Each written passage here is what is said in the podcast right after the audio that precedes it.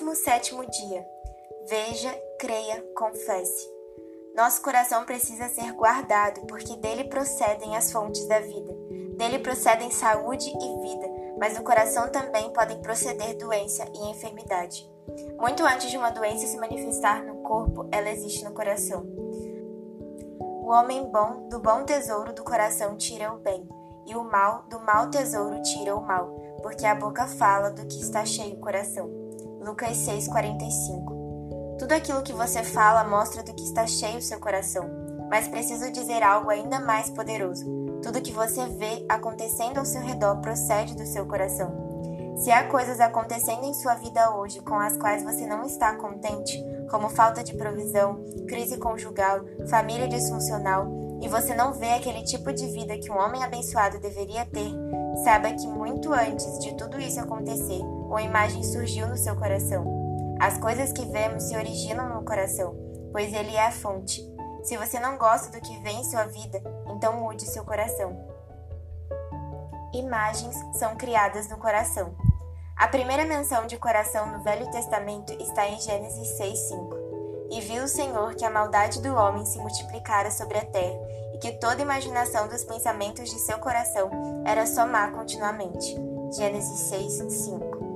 Veja que Deus liga o coração à imaginação do homem. Nós pensamos que a imaginação vem da mente, mas Deus diz que procede do coração.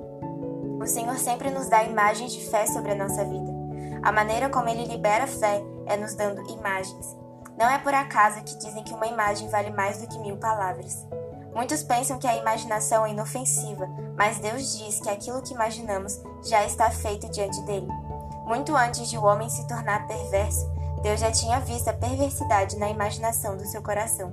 A primeira menção de coração no Novo Testamento está em Mateus 5,8, que diz: Bem-aventurados os limpos de coração, porque verão a Deus. O coração está associado ao ver. O que você está vendo em seu coração? Se você não gosta do que tem visto em sua vida, mude seu coração. Mude sua imaginação. Coloque as imagens corretas no coração. A Bíblia é um livro de imagens dadas por Deus para transformar seu coração. Nossa tendência quando meditamos na palavra é tentar entender, analisar e extrair o ensino do texto, mas a maneira de Deus é criar uma imagem no coração. No Salmo 1, o Senhor diz que o homem que tem prazer na lei do Senhor e nela medita é como árvore plantada junto à corrente de águas, que no devido tempo dá o seu fruto e cuja folhagem não murcha, e tudo quanto ele faz será bem sucedido. O Senhor quer que você se veja como essa árvore. Crie a imagem de si mesmo como essa árvore, verde, cheia de frutos e junto à corrente de águas. No Salmo 128, temos outra imagem de fé. O homem que teme ao Senhor come do trabalho de suas mãos e é feliz. Coloque essa imagem no seu coração e desfrute dela. Depois, o salmo diz que a esposa é como a videira cheia de frutos e os filhos são rebentos da oliveira. Em outras palavras, sua esposa é atraente como uvas maduras e seus filhos são ungidos. O que você imagina em seu coração se manifesta em sua vida. Abraão é o exemplo mais impressionante do poder da imagem no coração. Ele era um homem abençoado, mas tinha um problema: não tinha filhos. O Senhor veio ter com ele e lhe disse: Ergue os olhos e olhe desde onde estás para o norte, para o sul, para o oriente e para o ocidente, porque toda essa terra que vês eu te darei, a ti e à tua descendência para sempre. Farei a tua descendência como o pó da terra, de maneira que se alguém puder contar o pó da terra, então se contará também a tua descendência. Gênesis 13, do 14 ao 16. Deus sabia como Abraão se sentia abatido, por isso lhe deu uma imagem. Ele disse que sua descendência seria como o pó. Enquanto andava de cabeça baixa, ele viu o pó, que agora havia se tornado uma imagem de fé. Quem já foi a Israel sabe que aquela é uma terra desértica cheia de pó. Abraão agora podia olhar para o pó e ver a face de incontáveis filhos e descendentes, mas ele não tinha ainda nenhum. O que Deus estava fazendo com ele? mudando sua imaginação no coração. Mude as imagens erradas. Em Marcos 11, o Senhor disse que precisamos falar à montanha, mas depois precisamos também ter uma imagem de fé no coração. Porque em verdade vos afirmo que se alguém disser a este monte, Ergue-te e lança-te no mar, e não duvidar no seu coração, mas crer que se fará o que diz, assim será com ele. Marcos 11, 23. Em Gênesis 15, vemos que Abraão havia se esquecido da imagem do pó. Então o Senhor vem ter novamente com ele e lhe diz: Eu sou o seu escudo. Veja o poder dessa imagem. Deus queria que Abraão visse como um escudo protegendo continuamente. Respondeu Abraão: Senhor Deus, que me haverás de dar se continuo sem filhos, e o herdeiro da minha casa é o Damasceno Eliezer? Disse mais Abraão: A mim não me concedeste descendência, e um servo nascido na minha casa será o meu herdeiro. A isto respondeu logo o Senhor, dizendo: Não será esse o teu herdeiro, mas aquele que será gerado de ti será o teu herdeiro. Então conduziu-o até afora e disse: Olha para os céus e conta as estrelas, se é que o podes. E lhe disse: Será assim a tua posteridade.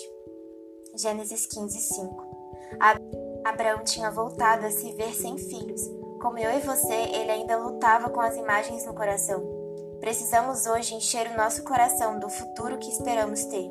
Precisamos ver grandes igrejas, pastores cheios do Espírito, suprimento financeiro, glória de Deus.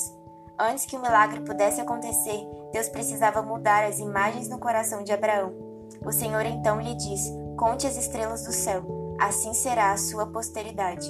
Você precisa mudar a imagem no seu coração antes que o milagre aconteça. Confesse o que você vê no coração.